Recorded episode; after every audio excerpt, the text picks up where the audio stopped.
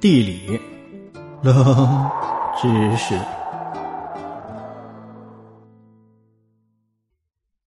世界上呢有很多湖泊，我们按照含盐量大致可以分为盐水湖和淡水湖。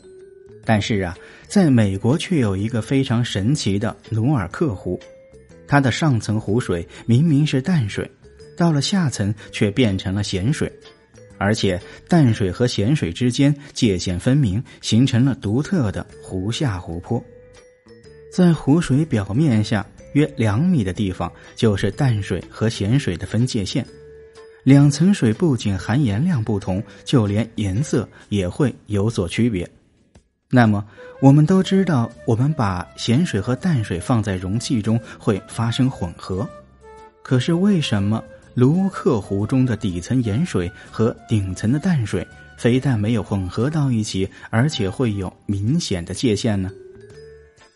这是因为卢克湖位于北极圈的高纬度地区，气候呢比较寒冷，湖中厚达两米的淡水层经常会结冰，那些冰漂浮在底层的咸水上不会流动，则自然不会与咸水混合。因此，就形成了下层虽然是咸水，但上层却是淡水的自然奇观。另外啊，温度越低，分子的运动速度也就缓慢。卢克湖较低的温度也减慢了湖中淡水和咸水的混合速度。再加上每年持续不断的冰雪融水补充，也使得卢克湖保留了现在这个较厚的淡水层。可能我们会觉得奇怪。既然咸水在淡水的下面，人们是怎样发现卢克湖的咸水层呢？这还要从爱斯基摩人说起。最初啊，他们认为这是一个淡水湖，但是在捕鱼的活动中，当地人发现渔网中居然会有海水鱼。这种现象引起了生物学家的注意，最终生物学家和潜水员一起下潜到湖中进行观测、采样、化验。经过一次次的探查，最终发现卢克湖下面存在盐水层的秘密。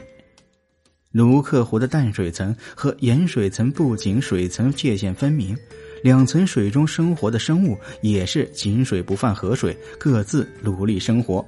在上层的淡水中，也正常生活着一些当地的淡水鱼，而在下方的盐水层则存在着盐水动植物。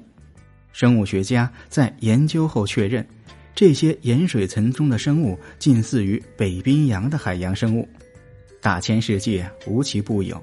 也正是因为各种条件在机缘巧合的情况下集中在卢克湖，这才使卢克湖形成了如今既有淡水又有咸水的自然奇观。